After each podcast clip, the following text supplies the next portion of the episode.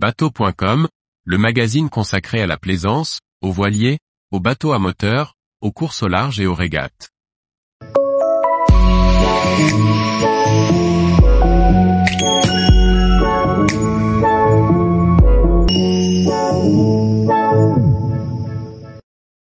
Nageurs sauveteurs, formez-vous pour renforcer les rangs de la SNSM.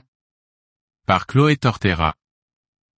Pour anticiper les besoins estivaux de sécurité sur les plages en 2024, la SNSM lance une campagne de formation de nageurs sauveteurs.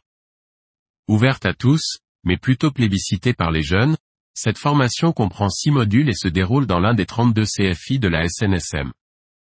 Après une première campagne de recrutement de nageurs sauveteurs pour le mois d'août 2023, la SNSM anticipe ses besoins pour 2024.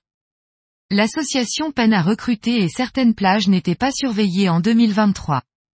Avec le retrait des CRS de la surveillance des plages et au vu de l'important besoin de secouristes pour les Jeux Olympiques, la SNSM craint une pénurie de sauveteurs en mer sur les plages pour l'année prochaine. Elle lance donc une grande campagne nationale dès septembre 2023. Sur les 9000 bénévoles de la SNSM, environ 1500 nageurs sauveteurs sont formés chaque année. En complément des sauveteurs bénévoles embarqués, qui assurent la sécurité des plaisanciers au large tout au long de l'année, l'association forme également les nageurs sauveteurs. Ces derniers sont employés l'été, par les communes, pour assurer la sécurité des plages et des estivants. En effet, la bande des 300 mètres sur zone littorale est à la charge de la commune.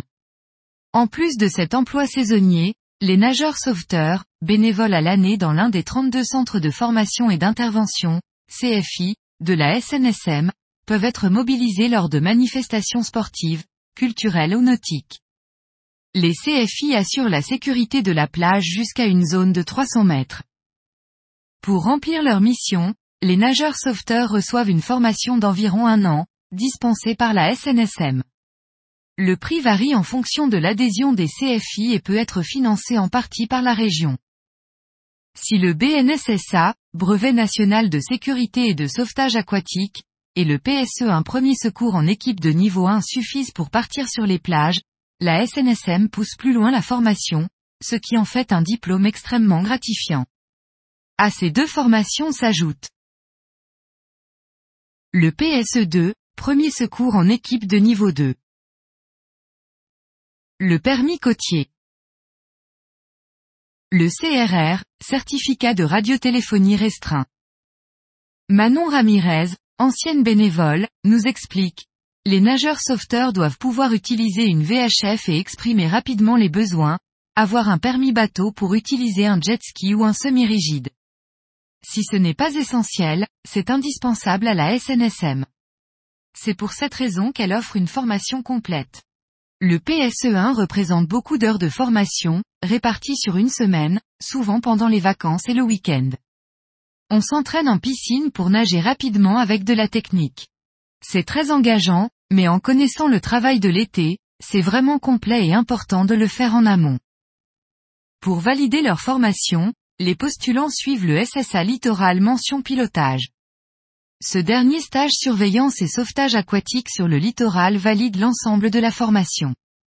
Il permet d'obtenir un certificat de compétence reconnu par la sécurité civile. Ce stage d'environ 3 à 5 jours se déroule sur la plage pour mettre en pratique les acquis de l'année, sauvetage sur la plage, utilisation du matériel comme le rescue tube, technique de sauvetage à plusieurs, utilisation d'un paddle. Pour conserver leur savoir-faire et leurs compétences, les nageurs sauveteurs doivent effectuer des recyclages au niveau des PSE1, PSE2, SSA et du BNSSA. Ce dernier doit également être repassé tous les 5 ans. Les techniques de secours évoluent chaque année, tout comme la réglementation du matériel utilisé. Ces mises à niveau sont également l'occasion de partager les retours d'expérience. Ce sont les mairies qui décident de la dotation des postes de sauvetage, et d'une année sur l'autre les nageurs sauveteurs peuvent être amenés à ne pas trouver le même équipement. La majorité des nageurs sauveteurs sont des jeunes, mais ce n'est pas un prérequis. Il faut simplement pouvoir être disponible de manière saisonnière, ce qui est souvent le cas des étudiants. C'est également un job d'été bien rémunéré. Bien que la formation soit ouverte dès 16 ans, 18 ans révolus sont obligatoires pour être sauveteur. Il est donc plus judicieux de suivre la formation à partir de 17 ans pour ne pas être frustré de ne pouvoir partir sur les plages pour la saison. Généralement, les jeunes bénévoles exercent jusqu'à environ 24 ans, la vie active stoppant leur activité saisonnière. Ceux qui arrêtent peuvent néanmoins continuer en station de sauvetage. Il n'y a pas non plus de profil typique pour s'inscrire. Hommes et femmes sont les bienvenus, à la condition néanmoins de savoir nager et d'être à l'aise dans l'eau. Manon nous confie, beaucoup de jeunes ne sont pas issus du milieu aquatique et se sont totalement épanouis, notamment dans l'apprentissage des techniques de sauvetage. S'il peut arriver de ne pas passer tous les échelons, c'est néanmoins très rare au vu du nombre d'entraînements. La formation la plus dure reste le BNSSA, comme nous le détaille Marion. Il y a un temps réglementaire à respecter. Il faut faire deux apnées de 15 mètres en moins de 2,40 minutes sur un parcours particulier en piscine. On peut le repasser si on échoue. Si la formation de nageur sauveteur n'offre pas un métier à part entière, elle peut être un tremplin pour beaucoup, comme conclut Marion. Beaucoup d'entre nous découvrent un sens dans ce que l'on fait. Grâce à la formation de secours, certains se lancent dans les métiers de soins, deviennent pompiers, se lancent dans le social ou l'associatif. C'est tellement prenant que ça en devient une passion. C'est un vrai engagement. C'est quelque chose de particulier comme travail. Ça a un véritable sens pour les jeunes. Tous les jours, retrouvez l'actualité nautique sur le site bateau.com. Et n'oubliez pas de laisser 5 étoiles sur votre logiciel de podcast.